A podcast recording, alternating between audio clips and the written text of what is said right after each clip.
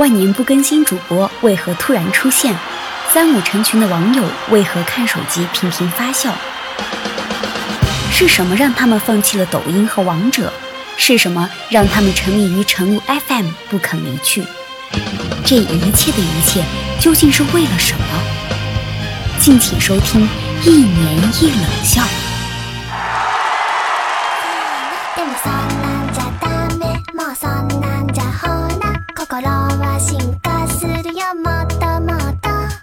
各位好，欢迎收听由我知道不好笑，但也得带头笑独家赞助播出的《一年一冷笑》。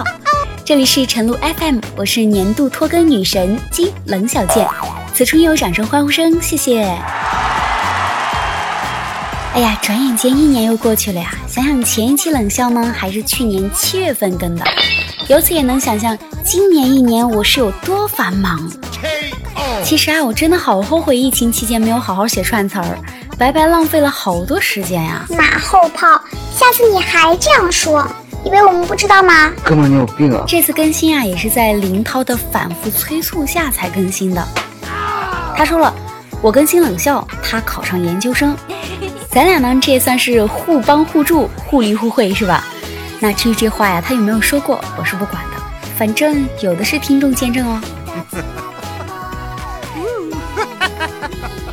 很快，我们将迎来一个长长长长的假期啦！经过十九年的艰难跋涉，你追我赶呀，中秋和国庆终于又相遇了。想想我的听众里呢，应该没有陪我一起度过上一次双节的小耳朵。那这里呢，也希望下一次双节同庆还能在后台看见你们熟悉的头像。下一次呢是二零三一年，我可能啊已经结婚生子了。也许呢，我的听众啊又要洗牌一次啦。哎呀，说起这个呢，莫名有点伤感了。我这可是冷笑啊，冷冷的笑啊，伤感根本就不适合我呀。那本期冷笑呢，为大家送上了一个小福利。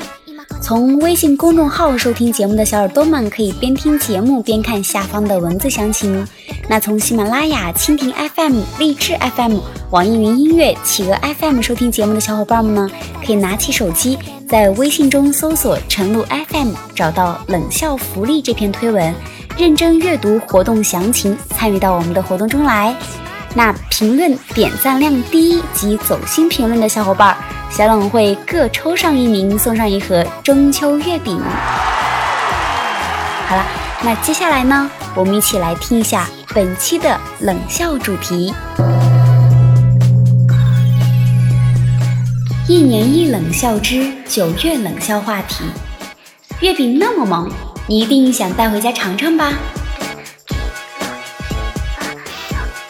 提起双节啊，不得不聊聊中秋节。毕竟国庆节呢是普天同庆，中秋节是口舌之欲嘛。那关于中秋月饼这个话题呢？早在二零一四年的时候，我已经做过一期吐槽节目了。但是六年过去了，有关月饼的南北之争依然没有结束。同样是人，吃东西的口味差别咋就那么大呢？我认真研究了一下啊，发现南北差异最主要体现在吃的上面呢，是口味问题。南方的口味呢，整体要偏清淡一点，而我们北方哦不，我不是北方人，但是我喜欢说我们北方，嗯，口味偏重。那四川和贵州一带呢，喜欢吃辣的，因为他们那边呢比较潮湿，而广州一类呢是比较喜欢煲汤的，因为他们那边啊是沿海，有丰富多彩的一些鱼产品。北方啊，由于冷的缘故呢，所以那边的人比较喜欢喝酒。而且北方人性格狂野，可能也是因为冷的缘故造成的。南北方的地理差异呢，造就了他们吃的不同。南方地少，北方地多；南方气候多雨，北方寒冷干燥；南方呢是两年三熟，北方呢是一年一熟。而且啊，南北方盛产的农作物还不一样，所以说呢，他们制造的食品也不一样。北方呢四季分明，南方四季如春，气候宜人。横跨这么大的气候，那南方人到北方不适应，北方人到南方刚开始呢也不适应，南北差异啊由此而来。那对于月饼呢，南北方也是各有不同。南方人觉得北方五仁月饼是魔鬼，北方人觉得南方鲜肉月饼是魔鬼中的魔鬼。南方人觉得北方人拿起月饼就啃，太豪放了。那北方人呢，觉得南方人把月饼切开吃，那也太麻烦了吧。经过南北鸿沟的跨越啊，月饼的口味呢也产生了很大的差异。在北方，五仁月饼馅料可以说是非常非常丰富了，瓜子仁、花生、核桃、肉松，加上红绿丝儿。虽然被黑的挺惨的，但是人家黑火黑火的呀。枣泥月饼儿，饼皮香软，米香四溢，馅饼香甜，唇齿留香。而南方人觉得云腿月饼咸中带甜，甜咸适中，个头适中，不会油腻。鲜肉月饼酥而不硬，馅料鲜香四溢，那谁也说服不了谁啊！要我说打一架挺好的，能动手咱尽量不要动嘴，对吧？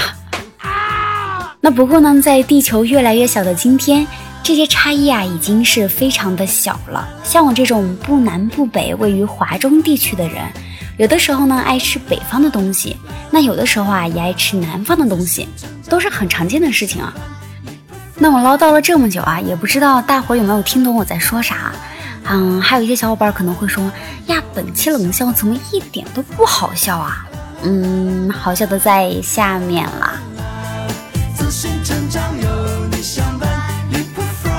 中秋呢是一个团圆的节日，也是一个容易让人回忆的节日。我不知道是不是我年纪大了啊，这些日子呢总是容易想起上学时候的事情。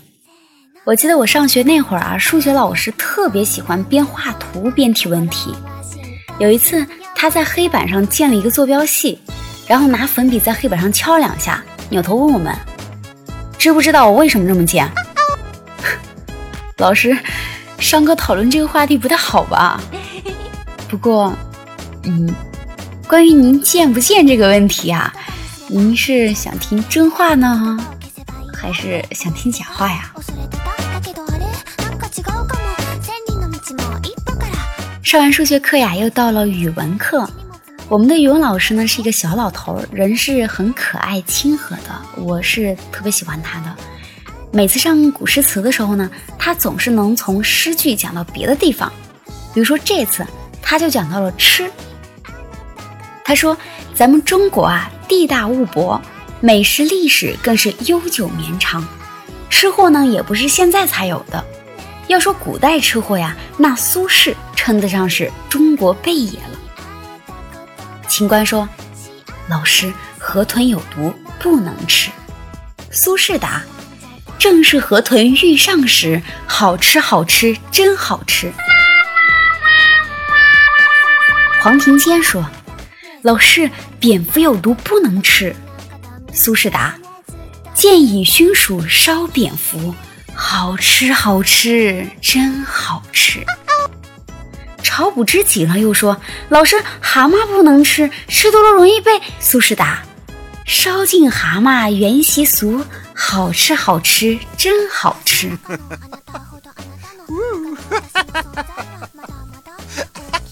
真正的吃货呀，不单单是自己爱吃，还要让别人吃。张骞就是这种人。张骞呢是两次出使西域，他从国外带回什么了呢？他带回来了。葡萄、核桃、石榴、黄瓜、胡椒、大蒜等食物。要是皇帝和他对话的话呢，那对话场景啊，应该是这个样子的。张骞这次出使西域都带回来了什么呀？陛下，这是黄瓜。嗯，还有别的吗？陛下，这是葡萄。陛下，这是大蒜。我操！老子拨公款让你出国深造的，你怎么带回来全是吃的呀？写这种古代串词儿啊，写入迷了，最近有点沉迷其中。有一天我回家的时候，从我们小区楼下道子里面过啊，然后就忽然听见楼上有人叫我，他说：“陛下，陛下！”我想都没想，抬头就应：“谁在叫朕？”结果哗的一声，一盆水啊泼了我一身。我还没有破口大骂呢，楼上那个女的就先说了，她说：“早就喊你陛下的嘛，真是活该。”哥们，你有病啊！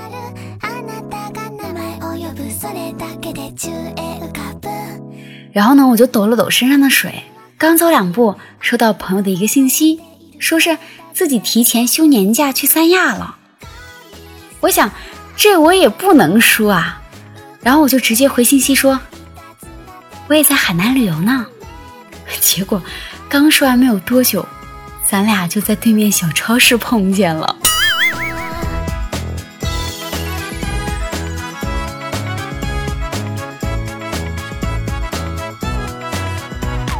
说起来呀，当大人真的是不幸福，总是要维护什么所谓的面子，我觉得挺没劲儿的。我还没到三十岁的时候呢，身边就有不少朋友的孩子呀，跟爆米花似的，一个一个蹦出来了。于是我就有了一种自己要老了的错觉。但是呢，后来我一想，如果我身边没有那么多朋友，那不就可以继续潇洒度日吗？于是，到了三十岁之后啊，我就把我身边所有的朋友都换成零零后了。这期节目呢，不是给大家准备了月饼福利吗？那我也给家里买了一些。我爸听说我准备了月饼，就问我买的是什么月饼。我说我买的是五仁月饼啊。我爸说你买六仁的吧，你姐夫也来。我听完之后有点懵逼。朋友们，谁跟我说一下哪里卖的有六仁月饼啊？还没有多清醒呢，我就看电脑微信啊，是前同事给我发的信息。他说让我帮他们家的小朋友取一个名字。我每次看到这种请求啊，心里都特别的复杂。怎么个复杂法呢？别人找我吧，说明我在他们心里是一个文化人儿。但是最终取的名字吧，基本上还是他们自己定的。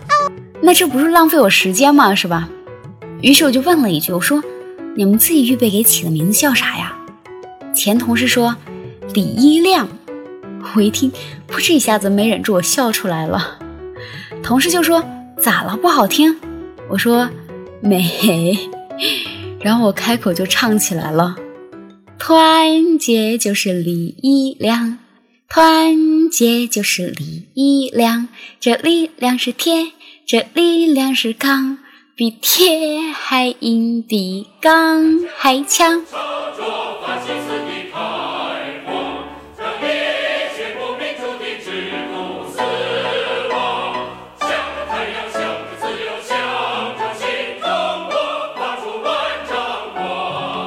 知道今年中秋国庆是同一天的时候啊，我是有一些震惊的。要知道上一次重合呀。我还是一个梦想能仗剑江湖，把我们班男生全部都打趴在地上跪着叫我爸爸的四年级小女孩。然而，时光一去不复返呐。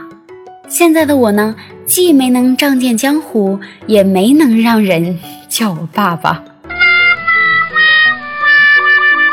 那在这里呢，也祝愿所有的小耳朵们双节快乐，中秋团圆，国庆愉快。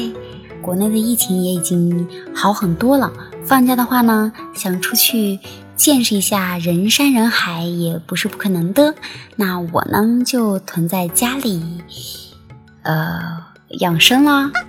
好啦，本期的冷笑呢就是这样子。那欢迎各位小耳朵们积极的参与我们本期的福利哟。虽然活动的力度不是特别大，但是呢，怎么说呢，也算是我的一片心意。那最后呢，再次祝愿各位小耳朵们双节愉快，放假愉快。我们下一期冷笑再见啦，拜拜。